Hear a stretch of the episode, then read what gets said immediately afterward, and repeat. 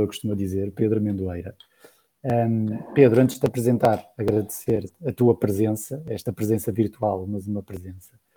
O, o, Pedro é uma pessoa que tem, tem de certeza muito para partilhar connosco, é uma pessoa fascinante um, e vocês vão ter a oportunidade de seguir isso. É uma pessoa que, em termos profissionais, um, já percorreu muitas milhas, mas ainda mais milhas, se calhar, já começou a fazer com as suas atividades extra-profissionais. Uh, Corrige-me se eu estiver errado, Pedro, já foste e és sempre um comercial, porque gostas de contactar com as pessoas, mas já foste desde a venda do produto físico à, à venda do produto, deste caso de serviços, um, e, e, sempre com uma mestria e uma, e uma proximidade com o cliente que lhe permitiu ir sempre evoluindo na sua carreira. Bem-vindo, Pedro. Obrigado. Só, só acrescentava que antes comercial foi financeiro, portanto foi ali uma, uma mudança de chip há uns anos que foi bastante Mas começaste como financeiro? Comecei como financeiro. E, inclusive cheguei a ser diretor financeiro de, de um par de empresas. Olha, mas, mas, mas, estás, estás, mas, quem diria, quem diria, porque tens muito não, mais o fit de alguém que gosta do contacto com o público do que. oh Pedro, hum, às vezes nós costumamos começar com aquela conversa, como é que a tua carreira começou, mas tu tiveste tantas coisas na tua vida que eu acho que tu ias-me responder. A carreira A começou assim, a B começou assim, a C começou assim, portanto, eu contigo não vou começar assim. Mas quem foi, porque tu és muito, és uma pessoa de pessoas, tu gostas de experiências de pessoas, gostas da, da, parte da produtividade, da parte do atingimento. Quem é que foi para ti, e eu sei que esta pergunta tu, na altura, torceste o nariz, mas vou fazê-la na mesma. Quem foi para ti a pessoa mais marcante? Vamos, se quiseres falar em termos profissionais, pessoais, como tu quiseres. Podes dizer várias, isto é para quebrar regras, que tu conheceste. Pronto, aí tenho que, ir naquela resposta que pode parecer soft e piegas, mas é a minha mãezinha ou, uh, e o meu pai, naturalmente. Portanto, os meus pais, não, só pela base, eh, isso acho que é como toda a gente, a base que dão, mesmo financeira, entre outras, não é? Sei lá, pagaram-me um. sustentaram-me até fazer um, uma licenciatura, não é? Isso é importante. Mas muito mais do que importante do que isso é o resto. São os valores, eh, são a ética eh, que, que transmitiram e que, em larga medida, fez de mim a pessoa que sou, ou pelo menos a base depois construímos sobre isso com os amigos, com as pessoas que conhecemos pelo caminho, com as experiências que temos. Mas a base, eh, em larga medida, vem dos meus pais e, portanto, quem mais me influenciou foi, de longe, tanto meu pai como a minha mãe. Muito bem. Um, oh Pedro, tu adoras ler, tu és um leitor compulsivo, seja em Kindle, em formato tablet, livro, outdoor, o que quer que seja, tudo o que puderes ler, lerás. Eh, eu não te vou perguntar qual é o livro que mais gostaste de ler, porque provavelmente não sairíamos daqui durante a próxima hora. Vou-te fazer ao contrário, e já agora, nós estamos a gravar isto, já agora um parênteses, acabei de saber há 10 minutos que o Sepúlveda, Luís Sepúlveda, faleceu há, há duas horas, que era um escritor, pelo menos que eu gostava pessoalmente, não sei se o conhecias. Sim, sim, claro. E a pergunta fica, se escrevesses um livro, sobre que tema é que gostarias de escrever? Ok, isto vai bastante fora daquilo que do resto vamos falar. Porquê? Porque eu, eh, a dada altura, há uns anos atrás, comecei a escrever um livro. Uh, cheguei inclusive à página tipo 18, 20, por aí andou. Uh, e parei. E, e, nunca retomei porque, não sei, acho que perdi a paixão pelo tema. Mas na altura era sobre um período uh, que me fascina ainda agora, da, da, da, história portuguesa, que é ali entre 1890 e 1910. Portanto, fim do século XIX, início do século XX. É uma época fascinante em termos eh, políticos, sociais, e depois culmina com uma revolução em que tudo correu mal. Uh, tinha dois líderes. Um uh, foi assassinado por um, era o Miguel Bombarda, foi assassinado por um doente no dia antes da Revolução. E o segundo, que era o Almirante Cantos Reis, uh, comprometeu-se que se, se aquilo corresse mal, ele dava-se um tiro na cabeça e a dado momento parecia que a coisa ia mesmo correr mal e ele suicida-se. E ainda assim, ah, os oficiais foram todos para casa, porque acharam isto já acabou, não tem forma de salvar. E foi um, o oficial menos graduado de todos, um, um homem, um, como é que ele se chamava? Um, ehm, não lembro. Não lembro. Um, ehm, foi esse, esse homem, um segundo tenente, que uh, ficou lá, lutou e com mais mil e poucas pessoas, não chegavam a dois mil, conseguiu fazer uma revolução. Yeah. Isto porquê? Porque o resto não sei se muita maneira se descreve um bocadinho como somos ou como éramos. Uh, basicamente desistiu, tipo, é, pá, eles estão ali, estão à luta. Houve um que lutou a sério, que foi o Paiva Conceiro, mas o resto, pronto, é pá, assim realmente é chato e tal, mas pronto, deixa estar. E como os deixa estar, ninguém vai lá, pronto, acabaram por ganhar quase porque o adversário praticamente não apareceu. O homem chamava-se Machado Santos, Machado Santos, o tal segundo tenente. Sim. Uh, e, uh, e pronto, acho um período fascinante, como é que uma revolução em que os dois líderes morrem por razões diferentes, um por aparentemente grande coincidência, um, ele era, uh, portanto, Miguel Bombarda era psiquiatria, portanto, era, e, e um dos doentes dele que não tinha ficado bem curado entrou lá e matou. Portanto, uma série de casos. E, e, ainda assim a revolução foi bem sucedida, mas não por mérito próprio, por falhança dos outros.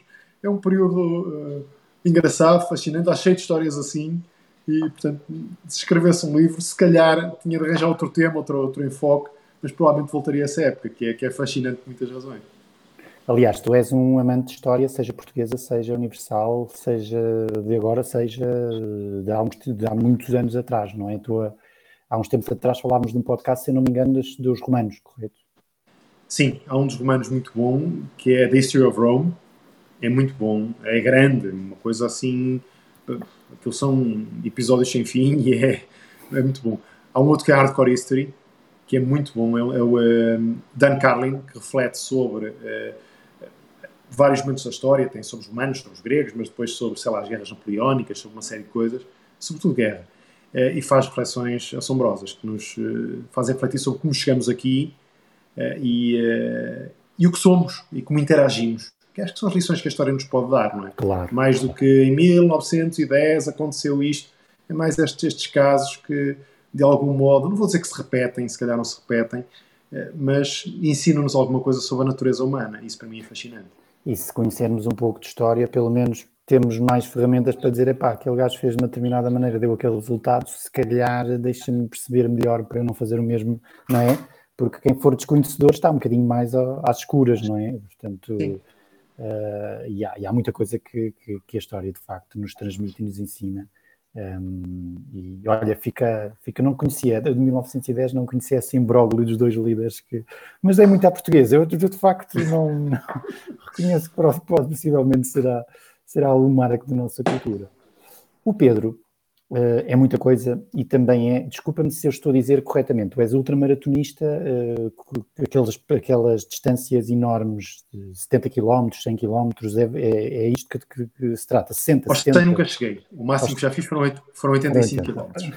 Eu, eu acho que toda a gente que está, que nos vai ouvir, os 85 já assusta o suficiente, tanto não te preocupes nunca. O 100, o 100 tinha pensado fazer este ano, mas... Pois, este ano não, a coisa não está fácil para, para as passas do, do, do 31. Mas como é que alguém uh, que tem, e desculpa uma expressão, tem uma vida de carreira, uma carreira, portanto, fora do âmbito do desporto, não é? Portanto, porque isto da outra maratona não é eu vou treinar agora uma 10 minutos e amanhã mais 10 e depois vou fazer. Como é que alguém chega até aqui? Como é que te como é que te motivaste para chegar até aqui? Qual foi a tua evolução? E, e segundo o que julgo saber, não é algo que vem de criança, é, é algo que vem depois de, de, adulto e de uma vida, não, não digo sedentária, porque se calhar já gostavas podes de dizer, podes dizer. Posso dizer? Então, olha, ainda mais ajudas. Como é que surge essa. Ok. Eh, eu até aos, sei lá, 34, 35, eh, a minha vida era mesmo bastante sedentária eh, praticamente não fazia exercício nenhum e, eh, e foi por aí, aos 35 tive uma espécie de um, tive um susto, que foi, eh, tive um problema nas costas, uma hérnia em que fiquei duas semanas quase sem conseguir mexer. E passou, mas uma das coisas que me disseram é que precisava perder um bocado de peso, um bocado de barriga, fortalecer um bocado os abdominais, estar em melhor forma física. entrei para um ginásio, vai pela quarta vez, mas as três anteriores não, entrei, estive lá para aí dois meses ou três e ia ir pouco e acabei por desistir. Desta não, desta entrei, levei a coisa um bocado mais a sério, comecei a fazer disso um hábito. Uh, e depois, quando já estava numa forma razoável, não vou dizer boa nem de perto nem de longe, uh, um amigo meu, em conversa, estávamos a almoçar e lançou um desafio. Estamos a pensar aqui de alguma coisa que ele também não corria. Pensava alguma coisa, um desafio. E pensamos, ok, o que é que pode ser? Correr é sempre um bom podes traçar um marco. Claro. E então uh, decidimos ali, se fosse uma meia maratona, é isso aqui era uma meia maratona. Ah bem, ah bem. Eu não gostava de correr, uh, mas forcei-me a correr e, e lembrei-me, e, resultei um, e usei um método que já entretanto usei noutras coisas e funcionou muito bem, que foi, eu não gostava de correr, mas gostava, e disseste há bocadinho, de ler. E então comecei a correr, a ouvir uh, livros, audiolivros. Portanto, associei uma coisa que eu realmente gostava muito, ler, e que nunca tenho o tempo necessário para ler tanto quanto aquilo que gostaria de fazer, com aquela início 20, 30 minutos, que era o que conseguia, hum. a correr. E portanto associei as duas coisas. Comecei a correr, eh, eu na altura morava hum, perto do, do mar, portanto podia, podia correr na, na, marginal, que era muito agradável. Primeiro dia corri 3 km. E depois fui crescendo 10% por semana li isso em qualquer lado, 10% por semana. Portanto, fiz 3, depois fiz, pronto, as primeiras se cá fiz mais um bocadinho, 3,5, 4, depois mais ou menos 10%, 10 por semana. Portanto, uma das corridas da semana era a mais longa e as outras ficavam ali abaixo desse esforço. E o certo é que fui crescendo. Fiz um plano online, uma coisa de um site, da ASICS, uma coisa parecida, passo a publicidade, eh, e, eh, e pronto, e fiz um plano para em X meses. Portanto, eu comecei a correr a 1 de agosto de 2012. Eh, e eh, tracei um objetivo de, de fazer uma meia maratona. E comecei a correr, aquilo foi andando. Entrei numa primeira corrida de 15 km aqui no Porto. Uhum. Correu bem. Foi duro acabar, uhum. mas, mas acabei. Acabei sempre muito mais perto dos últimos dos primeiros. Isso é verdade até hoje. Uh, quase todas as provas que fiz. O máximo que consegui foi tipo, nas provas longas, foi a meio da tabela e, e foram poucas as vezes. Uh, mas o certo é que pronto, consegui fazer a meia maratona, com, treinando à distância com esse meu amigo, que não é, não é, não é do Porto, e então fomos, fomos, fui evoluindo. No dia seguinte a ter feito a meia maratona, liguei-lhe, pá, isto está feito e agora? Então se fosse uma maratona, está bem. Programamos então e fizemos em abril a maratona de Paris. Portanto, nove meses depois de começar a correr, 3 km, passei, fizemos a maratona. Correu muito bem também. Atenção, correu muito bem, cheguei ao fim, uh, num tempo fraquinho, mas cheguei ao fim, a correr sempre, por devagar que fosse, e foi devagar. Uh, e, uh, e pronto, assim cumpri isso.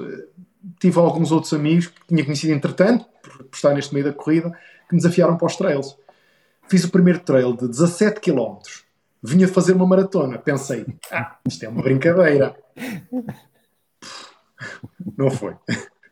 Não foi. Fiz 17 km e acabei.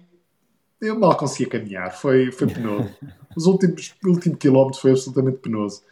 E, mas, mas percebi isto é giro. As paisagens são outras, o ritmo é outro, uh, o convívio é outro, as pessoas falam muito mais, porque o ritmo também é um bocadinho mais lento. E, uh, e foi muito divertido. Então comecei a entrar nos trails. Passados uns meses fiz a primeira ultra, portanto, ultra é tudo aquilo que vai além dos 42 km, fiz uma de 44 ou 45. Eh, e depois, mais tarde, eh, pronto, fui crescendo e, e fui fazendo outras provas mais longas. Até que cheguei ao ponto em que o meu sítio de conforto vai andar ali entre os entre 50 e 60, 65 km. É aquela distância em que me sinto francamente bem. Portanto, nem é tão pouco que não é um esforço grande, nem é demasiado para acabar uh, um, todo estragado. É? Já agora, para o comum dos mortais que não têm noção de quanto tempo é que pode demorar uma, uma situação dessa, estamos a falar de quanto tempo em atividade? Uh, depende. Depende muito das próprias, dos percursos, claro, do claro. calor. Claro. Uh, Estou-me a lembrar de duas provas quase seguidas que fiz, ou muito próximas. Uma primeira correu muito bem, na Serra da Freita, uma prova que tem por tradição é difícil, uh, correu muito bem, fiz Estavas em... a correr em casa, estavas a correr em casa. Uh, Freita não, aqui o meu, o meu, campo de treino até é mais valor. mas... Sim, mas tu és, és, mais ou menos daquela zona. Sim, sim, sim, mas nunca, nunca tinha, poucas vezes tinha corrido lá. Uh, mas pronto, correu muito bem, fiz em, portanto foram 60 km, 60 e poucos quilómetros em 11 horas. Passado um par de meses fui fazer outra a Coimbra, só que o dia estava muitíssimo mais quente. Uh, e uh, fui lá a pensar, eram 50 km, fui pensar, não, faço em menos. Não, fiz em 12 horas. Claro. Uh, eram menos 10 km e fiz em mais uma hora. Claro. E acabei muito pior estado. portanto, depende muito. Mas pode Cada dar caso é um caso, entre é? Mínimo umas por- 7, 8 horas. Para mim, é, para os gajos chegam à frente, se calhar é metade. Claro. É, para mim, ando ando entre as 7, 8 horas, 8 e as 12. A maior prova que fiz foram 16 horas e meia. 80, qui- 80 e poucos quilómetros. E o que é que uma pessoa, Pedro, o que é que passa pela cabeça de uma pessoa durante esse tempo todo? É, tens visões sobre ideias, tens, pensas em trabalho, pensas na tua vida, o que é que, o que, é que para um comum dos mortais como nós, que só de ouvir isso se cansa, mas o que é que, obviamente que o convívio é espetacular, etc., mas deve passar um conjunto de coisas pela cabeça, porque é imenso tempo, não é? Quer dizer, Claro. eh, não dá para ouvir podcasts, digo eu, durante as 12 horas, porque há ali um... eh, o que, é, que- o que é que se passa na mente de, de- de- uma prova dessas? Não, o que é giro, eu não. Eu, eh, a correr em cidade, sim, eu sou podcasts ou, ou audiolivros ou o que seja. Eh, em monte, não. Portanto, em montanha, nunca levo auriculares, faço o percurso todo sem qualquer tipo de- de som. Porque para mim é tão bonito estar integrado na natureza que ouvir pássaros ou silêncio é, enche. Não preciso de, de podcast. Agora, numa prova destas, há partes em que vamos acompanhados, porque calha de irmos ao mesmo ritmo de outra pessoa, Claro. e então ou vamos a falar sobre a prova, sobre a vida, sobre. De repente, o engraçado é que em esforço, como vamos ali horas em esforço, uma pessoa que nunca viste antes torna-se um grande amigo. E partilhas coisas que se calhar não partilhas com alguns dos teus melhores amigos. E Essa parte é muito gira. Mas depois também se passam muitas horas em que o nosso ritmo, por alguma razão, não coincide com outros, e eh, à medida que os quilómetros vão, vão, vão passando, as pessoas vão se afastando umas das outras. E eh, então passas também muitas horas sozinho. E a verdade é que dá para tudo. Há momentos absolutamente zen de pensar zero, quase uma meditação, sem esforço, porque é natural, o corpo está tão cansado que quase desliga o cérebro e o, o único pensamento é um passo à frente do outro e, e- e não dá para mais. Mas depois há, há fases, não é? Há fases em que estamos muito cansados, depois recuperamos, depois estamos melhor. Há, há outros momentos em que se pensa sobre trabalho e às vezes até vêm soluções e insights engraçados. Mas não podes parar e escrever, não é? Não, não, não. Quer dizer, podes, tens o telemóvel. Sim, mas não. não. Acho que nunca fiz, acho que nunca fiz. Mas, mas ficam, são intensos. São Ah, intensos. Uh, Preparam-se, sei lá, ideias sobre, reflex, sobre reflexões que se possam ter que se possam, sei lá, escrever um artigo ou fazer um discurso, uma coisa qualquer. Uh, dá para tudo. É um momento muito rico uh, porque estamos connosco, estamos ao mesmo tempo a encontrar estratégias que nos permitem superar-nos ir para além daquilo que julgávamos possível e também aprendemos com essas estratégias. Sei lá, uma, uma que aprendi muito simples, que aprendi inicialmente com um outro, com um outro trail runner, que era, sei lá, se me dói um pé, ou, sei lá, está-me a doer o pé direito, e eu começo a pensar, isto vai parecer estúpido, mas já, já, já experimentei e já falei nisto com muita gente e funciona, por estúpido que seja. E é começar a pensar, ai, que dores no meu dedo mindinho. Epá, que, grande, que dores no meu dedo mindinho. Dói-me mesmo o dedo mindinho. E começar a repetir isto. Isto é, sou o primeiro a dizer, isto é profundamente estúpido. Funciona, Mas com funciona. muita gente. Uh, o facto é que o cérebro entra aqui num, num curto-circuito e de repente, não é que te vá doer o dedo mindinho, não dói. Mas a dor em baixo dos pés, ou dos joelhos, ou do que seja, ou o cansaço, desliga um bocadinho e dá um bom alívio. Esse é um. Outro é forçar o sorriso. Quando a coisa está, estamos abatidos, é ir assim, forçá-lo mesmo, ir ali um bocado. Também. E o certo é que isto ativa, isso, isso está demonstrado, ativa uma série de, destes químicos bons que nos fazem bem, fazem mais bem dispostos e com mais força.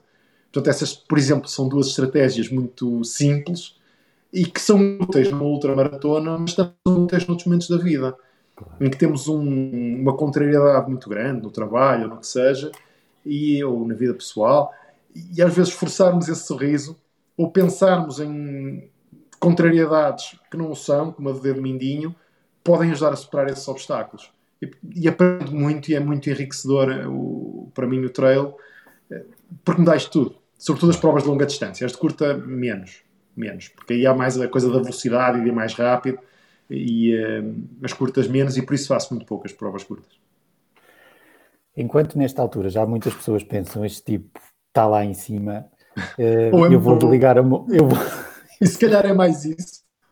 No outro dia houve uma experiência qualquer que fiz, contei à minha filha e ela disse-me: Ó oh, papá, tu és meio maluco.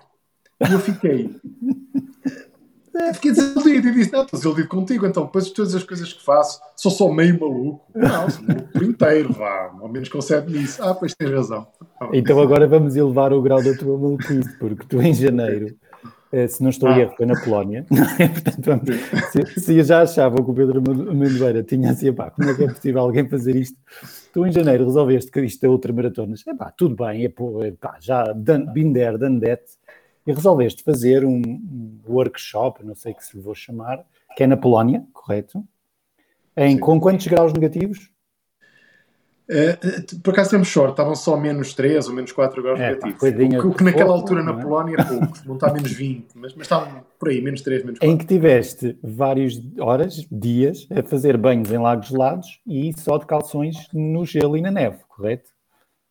Certo. Pedro, porquê? E o que, é que, o que é que isso, o que, é que para nós que só de pensar nisso arrepia, diz-me uh, o que é que a pessoa sente e, porquê, e como é que, primeiro, como é que uma pessoa descobre que há uma coisa dessas, não é? Porque isto não, é, não vais ao Google a dizer uh, quero. Não. não.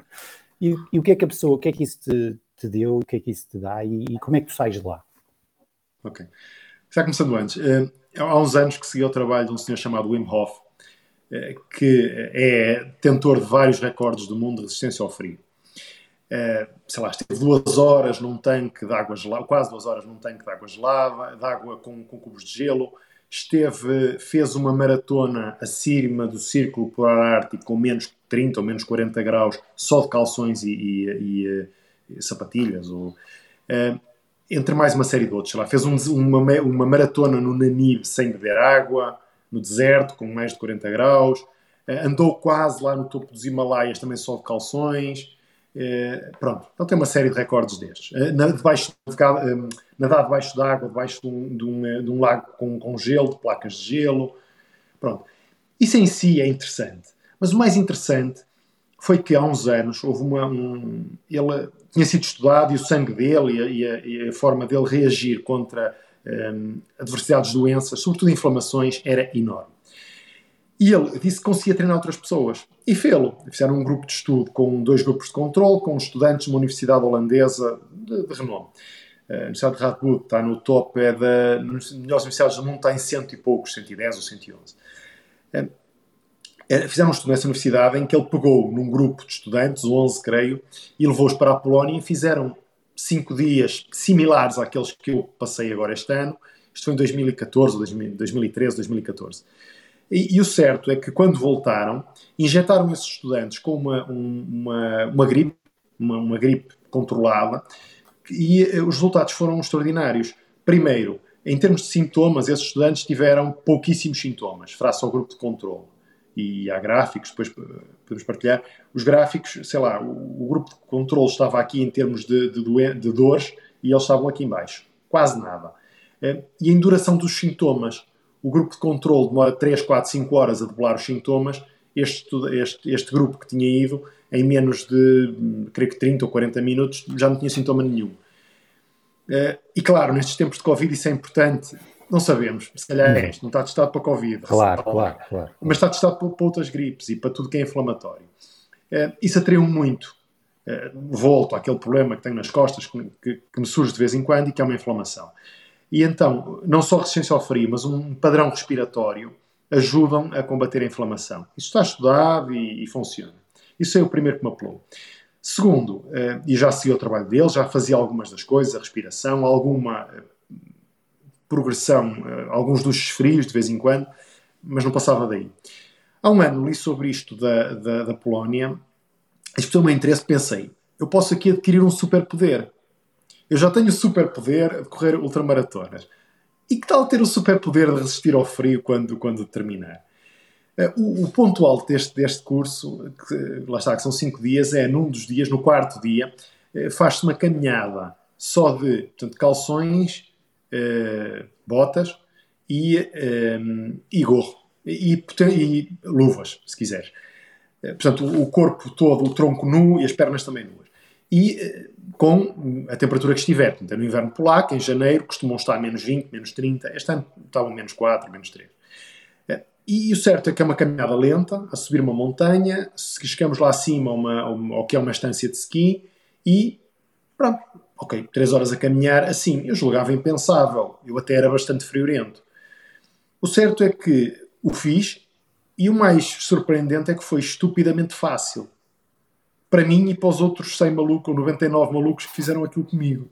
Uh, foi muito fácil. E foi muito fácil porque, concentrando um bocadinho na respiração e tendo hábitos dias anteriores de alguns banhos, estamos a falar de 3, 4, 5 minutos em água gélida. E essa, sim, acabou por ser uma experiência mais extrema.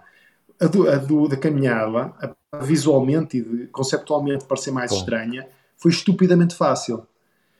O que também é uma grande metáfora, que outras coisas é que julgamos que são difíceis ou que são impossíveis e de repente, com uma, uma boa estratégia ou com alguma prática, em poucos dias, em quatro dias, conseguimos fazê-las. Portanto, foi absolutamente enriquecedor eh, sair de lá não só com esta capacidade do frio, como também uma, eh, uma forma de abraçar os elementos, sobretudo estando na água gélida, eh, em que a experiência é muito mais intensa. Aí 5 minutos é duro. E no último dia conseguimos conseguir 10 minutos.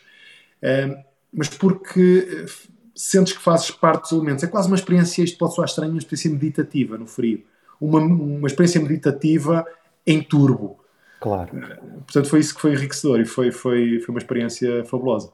Mais uma vez, o caminho que tu fizeste não é. As pessoas recordam-se das fotografias, quem é teu amigo que tu postaste, mas aquilo é o corolário do, de lá está, da tal estratégia. De, quer dizer, a gente só vê a caminhada e diz, pá, isto mas não, aquilo já é de uma. Tem a ver tudo com preparação, não é? Tem a ver tudo com, com tudo o que se faz até chegar àquele momento, não é? Não é aquele momento, aquele momento é para ti foi fácil porque tu viveste os outros todos que estavam para trás desse, não é? Sim, e, sim, sim, sim, sim, Mas às vezes o que, o que às vezes a pessoa, ah, aquele tipo é como o sucesso, aquele tipo tem sorte porque tem sucesso. Não, o sucesso dá trabalho.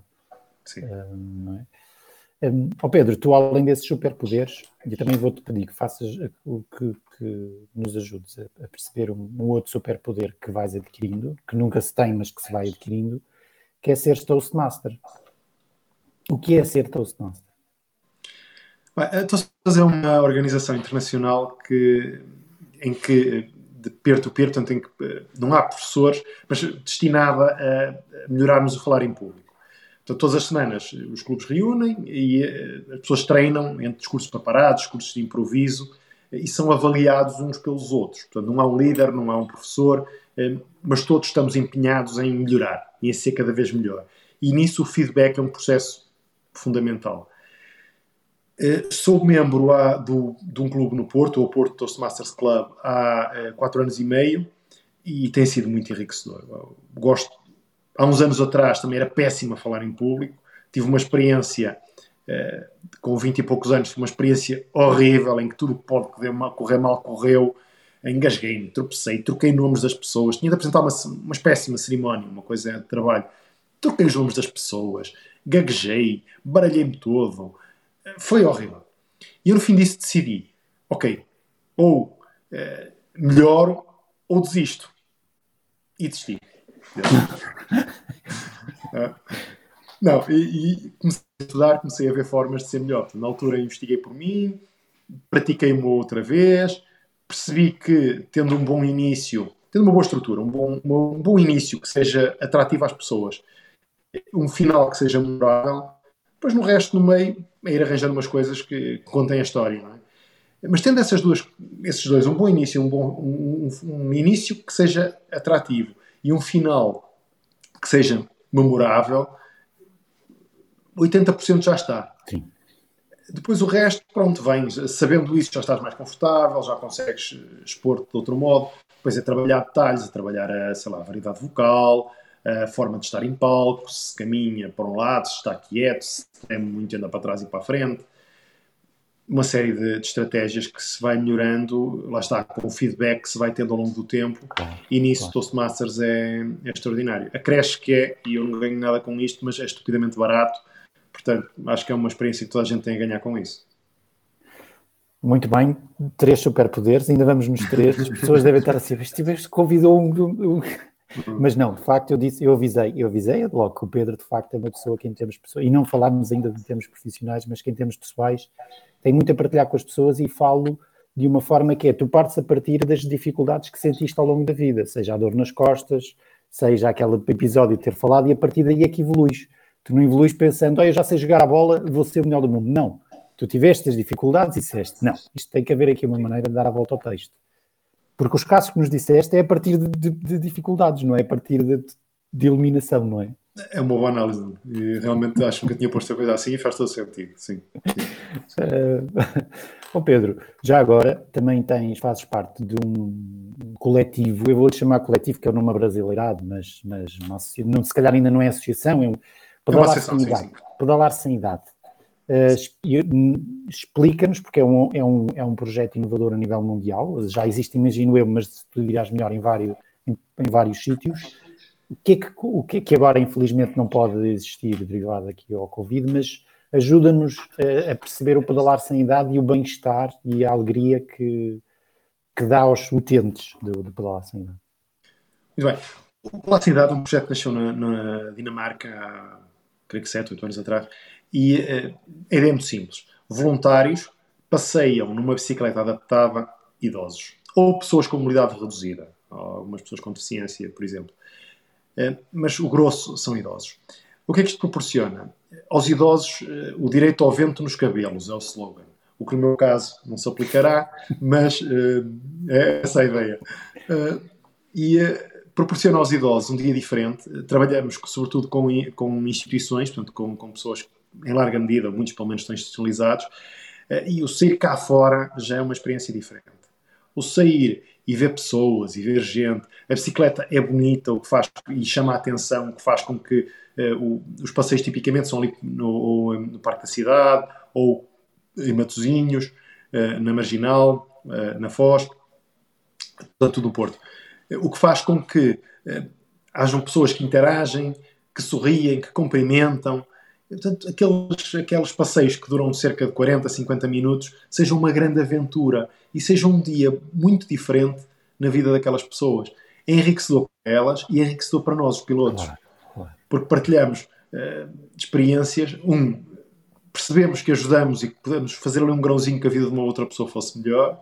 Às vezes também aprendemos com as histórias, com a sabedoria uh, que os têm e uh, tem sido, tem sido uma experiência excelente, excelente.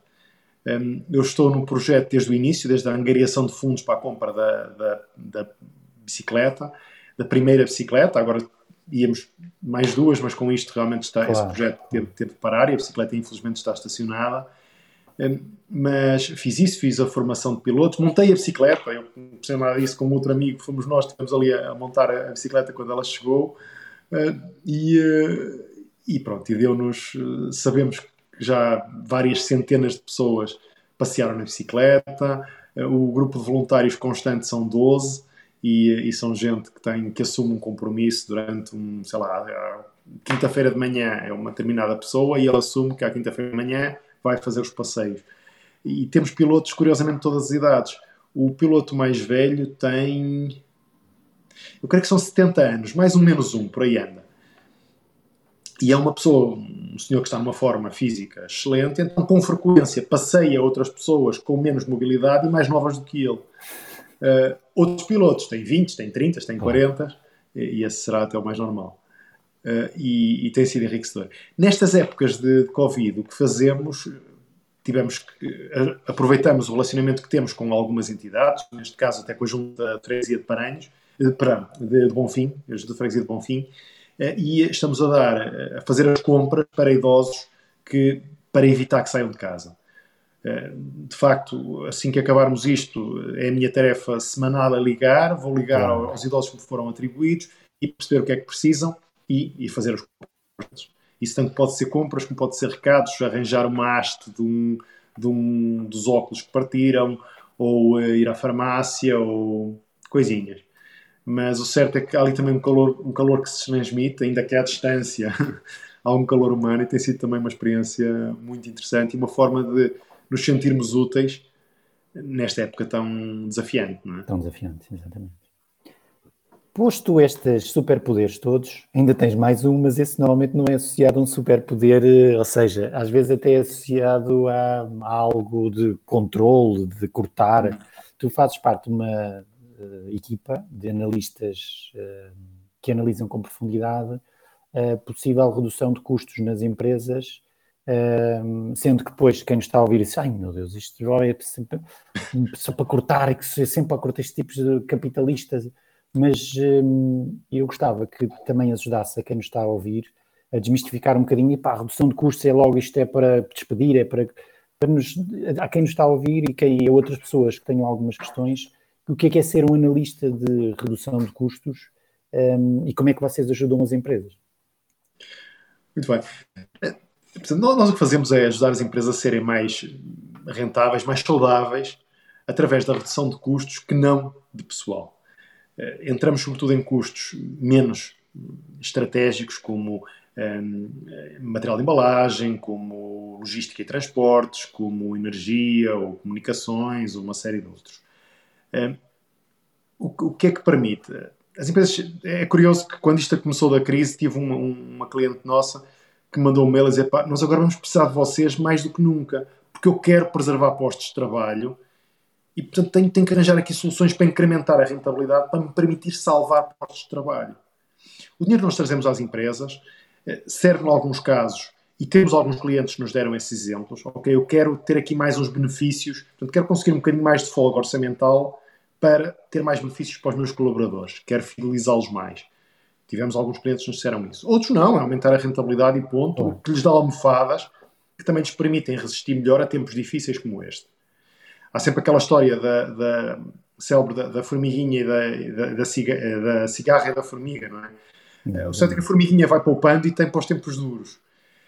Em crises como esta, não é garantia que as, que as formigas, quem claro, poupou, claro. Que, quem olhou para os custos, quem foi mais, mais previdente, não é garantia que vá sobreviver, mas aumentem muitas probabilidades. Nós o que fazemos é ajudar os nossos clientes, tipicamente são empresas boas, a serem ainda melhores. E eu acho realmente que isto é um superpoder, porque estamos a. Não só estou. Não é um poder só que eu tenho, é um poder que eu partilho. Claro. Uh, todos os clientes que tive até hoje, eu sei que ficaram claramente melhores do que aquilo que estavam antes da nossa intervenção. Porque ficaram mais saudáveis, ficaram mais preparados para, quando venham momentos difíceis como este, a probabilidade de sobrevivência aumente. Não podemos garantir que, que exista. Claro. Podemos, não é? podemos trabalhar para que essa probabilidade aumente. E portanto sinto-me muito satisfeito, já faço isto há 11 anos e gosto, adoro o que faço, com quem faço, temos uma equipe fabulosa e para quem faço. Tenho a sorte de poder trabalhar com eh, gestores de primeira linha eh, que tipicamente se lá chegaram foi por alguma coisa, foi porque têm mérito para isso. Portanto, e trabalho com estas pessoas todos os dias e uh, isso também me enriquece muito. Claro, claro. Uh, e tem sido, tem sido 11 anos fabulosos e estou muito feliz e quero continuar a poder ajudar muito mais empresas porque me dá uma satisfação pessoal muito grande. Ora, hum, acho que é uma ótima descrição e acho que conseguiste resumir, mas isso já é a tua faceta, conseguiste mesmo resumir para quem não conhece um pouco o que é que é, o que é, que é eh, a empresa para a qual, ao qual tu trabalhas. Vamos aligerar, nós já, já, já falámos dos teus superpoderes, já falámos da tua parte profissional, agora vamos esbardinar um bocadinho, não muito, mas um bocadinho. Não, não um, pode ser muito mais esse para poder, não sai daqui a voar. Exatamente, não, e depois o tal depois, tipo, um, se, se, se, e deixa-me aqui revisitar, eu tenho mesmo que, se fosse um responsável político, qual era o pelouro que gostarias de ter e quais eram as tuas primeiras iniciativas que tomarias? E isto é, uma, é particularmente crítico agora, não é? Pois, é, assim, bem, eu aqui a resposta não será provavelmente todo popular, mas basicamente era o das finanças, porque uh, as empresas estão assoberbadas, e eu trabalho muito com empresas, portanto sinto muito essa dor.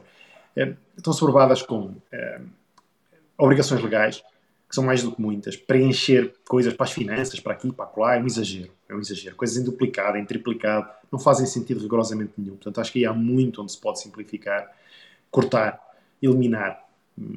Uh, e segundo, uh, a redução de impostos. Uh, e aqui, lá está, se calhar vou contra um bocadinho o pensamento dominante neste momento, mas as empresas estão assoberbadas por impostos. E o facto é que ter taxas altas de impostos às empresas só serve para que as maiores consigam, fujam. Sabemos todos que do, do PSI, há uns anos do PSI 20, quando o PSI ainda tinha 20, 18 pagavam impostos na Holanda. Porquê? Porque a Holanda tem taxas de imposto mais atrativas. Então, se as grandes empresas, se os muito ricos podem escolher basicamente onde pagam impostos, porquê que não escolhem pagar impostos num país que os elevados? Não escolhem.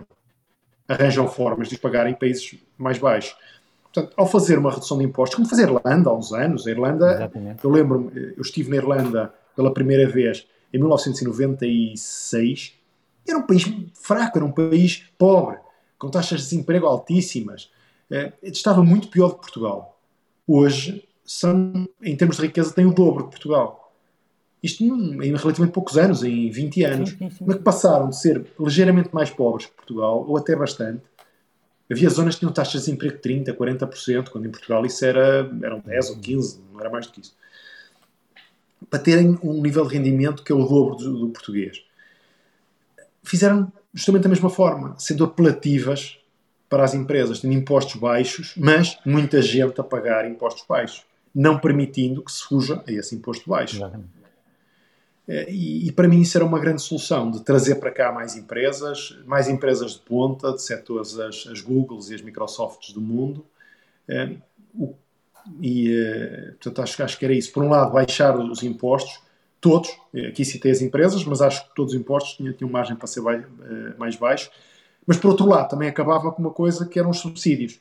Há subsídios para tudo e mais alguma coisa, e acaba por só beneficiar quem sabe as letrinhas pequeninas do, do, sistema, e portanto isso estão de fora do alcance dos pequenos e médios empresários, que acabam por ser a maioria do nosso, nosso tecido empresarial, que não tem tempo, não tem disponibilidade para eh, ir ler as letrinhas pequenas, para os quais as empresas que são especializadas nisso eh, também é menos atrativo ou cobram-nos mais que uma empresa que tenha um projeto de investimento de 3 ou 4 ou 5 milhões. Acabando com os subsídios, todos ou quase todos, reduzindo, uh, seria possível uma grande redução da carga fiscal, que, por outro lado, ao, ao, ser mais baixa, tornaria mais apelativo às empresas que hoje pagam impostos na Holanda, na Irlanda e noutros países, o pudessem fazer cá e, e pudéssemos todos ganhar com isso. Mas que é utópico. Não, não, não. É uma, é uma. Eu costumo dizer que às vezes algumas coisas que as pessoas dizem, os empresários são assim, são assados, são capitalistas sanguinários, como alguém escrevia ontem, não é? Sim, uh, Tenham então uma empresa durante algum tempo a perceberem o que é que, o que, é que dói, não é? Porque se fosse assim tão fácil e se fossem todos tão sanguinários, primeiro os negócios não morriam de 50% em dois anos. E depois quem fica também tem que estar sempre atrás como dizia um brasileiro, tem que estar a caçar leão todos os dias, não é? Estes negócios não dá para, como tu dizes bem, a não ser os que têm os subsídios, os outros não, tem que andar sempre, epá, tem que andar sempre atrás de, de, de, de, prejuízo, como se costuma dizer, e portanto eu acho uma leitura, acho uma leitura, é óbvio que não é tão popular para o pensamento dominante que temos, mas não deixa por isso de ser é, uma leitura com a qual eu também corroboro. Eu vou dizer agora, agora, por exemplo, nestes apoios que, que saíram, há, há, imensos empresários, sobretudo pequenos empresários, que têm de repente uma, uma, empresa que fatura zero, zero durante um, dois, não sabemos quantos meses, é verdade, é verdade. Eh, que os empregados, ok, ou têm, o, têm que continuar a pagar empregados, por pouco que seja, com lei Exatamente. que seja, é, mas eles próprios não têm, quer dizer, não, só não têm para si, como têm e assumo que todos os empresários têm um grande pé de meia, o que está muito longe de ser verdade. Muito longe de ser verdade, é verdade. É? é verdade. E o que o Estado, e o, que o Estado está a dizer é contrata empréstimos que depois vão pagando é. daqui a uns anos quando a pessoa diz, pá, eu nem sei sequer se tenho negócio, se tenho, não, não, não, não é de facto, é, é de quem de facto não compreende o tecido empresarial português e os fluxos de caixa. Aliás, é, há, há uns, umas semanas atrás eu partilhava um gráfico que nos Estados Unidos o tempo médio dos, das empresas, das pequenas empresas, de pagamento dos seus compromissos sem terem que receber faturação é de menos de 20 dias.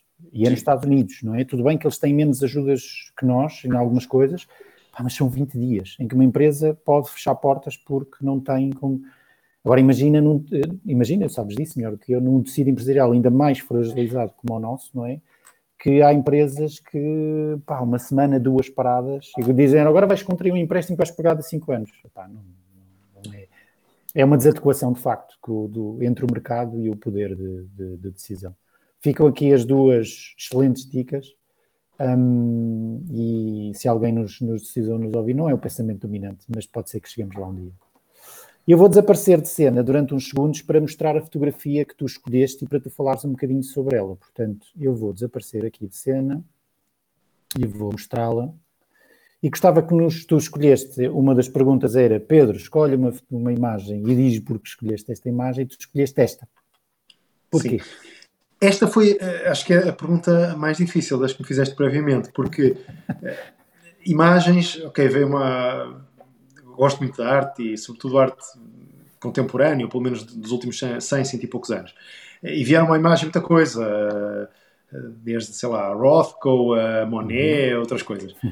Mas pensei, ok, mas isso é giro, tem, mas é um bocado impessoal. E esta para mim, isto foi a minha primeira assim grande ultramaratona. Portanto, este sou uhum. eu e lá em cima essa, são as torres da Serra da Estrela. Uh, e isto foi, foi uma, uma corrida que, que, foi interessante por muitas razões. Eu até aqui tinha feito um par de provas de 40 e poucos quilómetros uhum. e inscrevi-me para uma prova na Serra da Estrela de 60 quilómetros. E já era, puf, ia subir a Serra da Estrela. Portanto, já era, começava em Ceia, subia a Serra da Estrela, descia a Ceia outra vez. 60 quilómetros já era o meu limite. Eu já pensei, ui, isto, vamos lá ver se sou capaz. Claro. Uns dias antes, a organização mandou um mail a dizer que tinham excelentes notícias, que tinham conseguido a autorização do, do Parque Nacional para passarem numa zona que até aí nenhuma prova tinha passado, que era lindíssima, e que, portanto, a prova não tinha 60 km, ia passar até 72. para quem estava preocupado com fazer 60, de repente 72. E aqui, para quem não corre, devo dizer que o esforço não é, não é uma linha reta, portanto, é, uhum. é, é mais tipo uma linha tipo Covid, pronto, é claro. é mais uh, uma progressão geométrica. Cada quilómetro é bem mais difícil que o anterior, não é, não é igualmente difícil. Uh, e aqui já tinha a torre à vista, portanto, já tinha feito a subida quase, quase toda. Uh, e, e foi, foi, está cheio de metáforas porque, um, ok, pôr objetivos ambiciosos, mas dois, às vezes pomos um objetivo e quando já estamos quase, parece que a vida nos põe qualquer coisa em cima, não é? mais um peso, pum. E ali foram os tais 12 km extra. Que eu pensei, como é que eu vou fazer isso? Mas certo é que fiz. Passo a passo, gradual, única preocupação, um passo à frente do outro. Aquela história do, eh, dos gregos, de um, um jovem perguntava ao mestre se era possível um dia chegar ao Olimpo, ou seja, ser um deus, um semideus. E o mestre responde: é possível, desde que todos os passos que dês te levem nessa direção.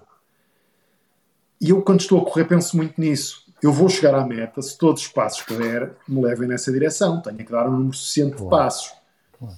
E se me focar nisso, independentemente do tempo que demore, uns dias me sinto melhor, vou demorar mais, vou demorar menos, outros dias sinto-me pior, vou demorar mais. Mas todos os passos que der vão nessa, direção, acabamos por chegar ao objetivo. Aqui, o objetivo estava à vista, pelo menos o objetivo intermédio, chegar lá acima. Claro. A segunda parte seria ligeiramente mais fácil, porque a subida, o grosso da subida estava, das subidas estava feito, mas eh, foi, foi uma prova que permitiu perceber que os limites estão sempre muito mais além daquilo que podemos fazer e que é uma questão de terminar e, e dando passo entre passo lá chegaremos. Bom, mais uma, mais uma daquelas para nós que estamos aqui para nós nos inspirarmos, de facto.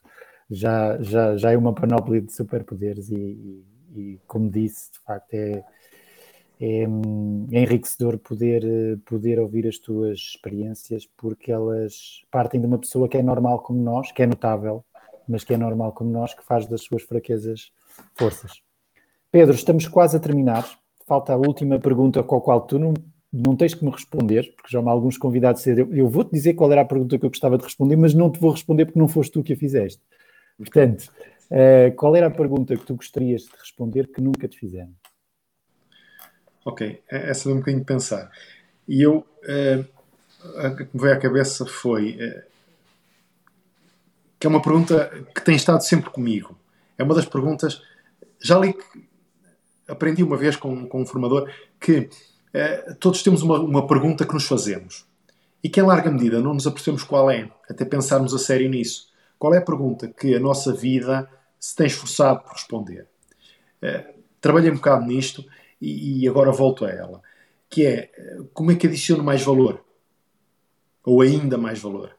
É melhor assim. Como é que adiciono ainda mais valor? Ao mundo, aos outros, ao que seja? Esta é a pergunta que inconscientemente uh, me faço e às vezes as respostas são, são, Isto era a pergunta. A resposta é que às vezes escolhemos o, o, a referência errada. Um exemplo. No outro dia uma amiga falava dos 33, que aos 33 anos teve uma encruzilhada grande na vida. Por 33 anos é a idade de Cristo. E Cristo, aos, 13, aos 33 anos, já tinha lançado as bases para o que seria uma religião que ia mudar o mundo. Ora, eu, tu, ela, até aos 33 nem andamos lá perto, julgo eu. uh, aos 35, Mozart morreu aos 35, também já tinha feito uma obra notável. E se vamos olhar para esses exemplos, vamos sempre pensar, ei, que, que mal que sou, que insignificante. Mas o certo é que se pensamos todos, ok, quero mudar o mundo, mas que é, vou fazer uma ONG em África que vai uh, alimentar milhões ou que vai. E giro quem consegue fazer, é, é, é fantástico. Agora, nós humanos, a esmagadora maioria de nós, não vai acontecer isso. Agora, isso não é sinal para que baixemos os braços. Estamos, está ao nosso alcance mudar a vida das outras pessoas num sentido positivo, com pequenos gestos. E o pequeno gesto basta ser um sorriso. Se caso sorrirmos para uma pessoa que, que nem está bem disposta, criamos ali uma onda, e já vi isso acontecer, criar uma onda que se espalha de boa disposição, que vai tocar a vida de outras e de outras e de outras pessoas. Falámos há bocado de falar em público, uma coisa que, me, que adoro em falar em público é, o, é a oportunidade que tenho tocar a vida de outras pessoas com histórias, com exemplos, para que a vida dessas pessoas possa ser um bocadinho melhor. E se eu consigo contribuir para isso, com esses pequenos passos, com esses sorrisos, com esses arranjar, levar os óculos da, da Dona Maria José a arranjar, com levar uma outra senhora a passear de bicicleta, com ajudar um cliente a ser a viver com um bocadinho mais de folga financeira, eh, o impacto que estou a ter não é só direto nestas pessoas, mas estende-se a outras. Claro, sim. E portanto, consigo estar a adicionar mais valor à vida deles e à minha. Porque isto é assim, não é? O, que adicionamos aos outros também nos adicionamos a nós próprios. Claro que sim, claro que sim. Às vezes até nós temos algumas atitudes que, que, que estamos a ajudar os outros que no fundo somos egoístas, mas é um egoísmo bom. O egoísmo não é propriamente uma coisa má. Se sim. egoísmo for causado porque eu estou a fazer o bem a alguém, porque quero me sentir bem comigo próprio, pá, porque não, não é? Porque não? Porque eu hei de ser, ah não, eu só estou a pensar no bem de outra pessoa. Não, não. Nós somos humanos e também queremos nos sentir bem, não é? Uh, e portanto, fantástico, mais uma vez, foi, foi, um, foi, foi muito, muito bom. Pedro, estamos a acabar a gravação. Nós vamos continuar a gravar, se calhar, mais uns breves minutos para nos despedirmos e depois para tu dares o seguimento às pessoas com quem vais ajudar agora. Um, espero que tenhas gostado, primeiro de tudo, porque claro. obrigado. As, as pessoas gostaram. Um, o Pedro é de facto uma das, das pessoas que nos consegue transmitir uma, uma mensagem de superação e de, e de crescimento e mais uma vez, eu sei que provavelmente não tinhas pensado nisso, mas a partir das coisas que lhe foram correndo menos bem, que eu acho sempre um ótimo ponto de partida, esta questão do que somos perfeitos, não é? E que não temos falhas, não, não. Nós somos a, a correção e a melhoria das falhas que vamos tendo, e, e, e tu és claramente um desses exemplos. E, e, e olha, agradeço muito por teres partilhado a, a, as tuas histórias connosco. Obrigado, Tino. Muito obrigado, até à próxima. Obrigado.